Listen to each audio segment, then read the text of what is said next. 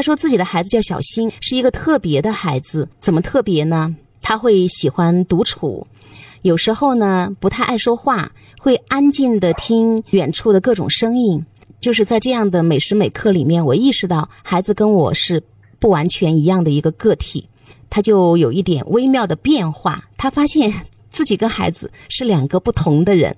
那关于爸爸去观察孩子啊，有了这样一个结论，彭老师，你觉得是不是特别重要？我觉得在这个里面所展现的这个爸爸，就特别好的就是他有去看见孩子，这个观察也是非常重要的，因为我们有许多人。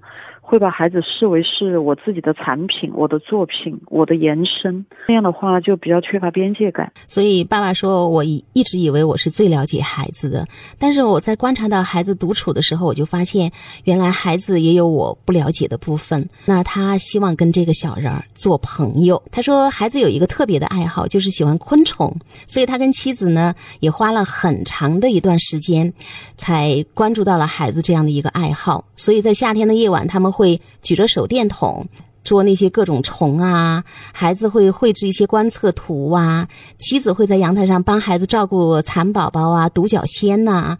然后有时候他们去露营的时候，孩子也特别喜欢去找各种昆虫。然后爸爸说，我也会放下手头的工作，在那个山里的民俗旁边去住上几天，呃，算是郊游，也算是远远的陪伴着孩子。他说，希望通过昆虫。更确切的说，他希望通过博物学能够让孩子有一个伴随一生的爱好。那对于爸爸的这样的一段分享，同样彭老师聊一聊吧。我经常都跟家长问他们，比如说中学生这些，我就说孩子不跟你们聊天那你们平时如果聊的话，可以说点什么？没有任何可以说的，大约就是吃饭没有，然后考试没有，几点钟送你回学校？就是说，经常说他们缺乏一个共同的精神家园，就是因为。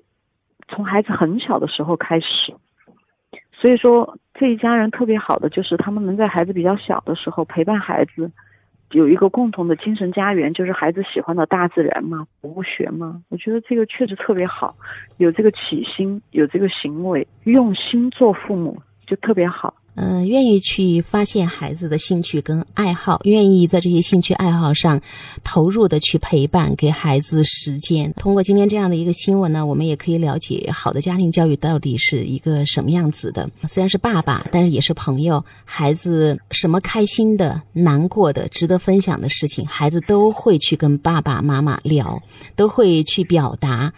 就是想回家跟爸爸妈妈去分享各种细节，包括现在好多家长都在说，青春期的孩子我们不知道跟他聊什么，我们完全不懂，他只只会游戏，我又不懂游戏，我又不玩，我怎么跟他聊？无话可聊。就是我们在日常的生活当中，除了照顾孩子吃饭 之外，把他身体养好之外，剩下的就只有学习、作业、排名、考得好不好。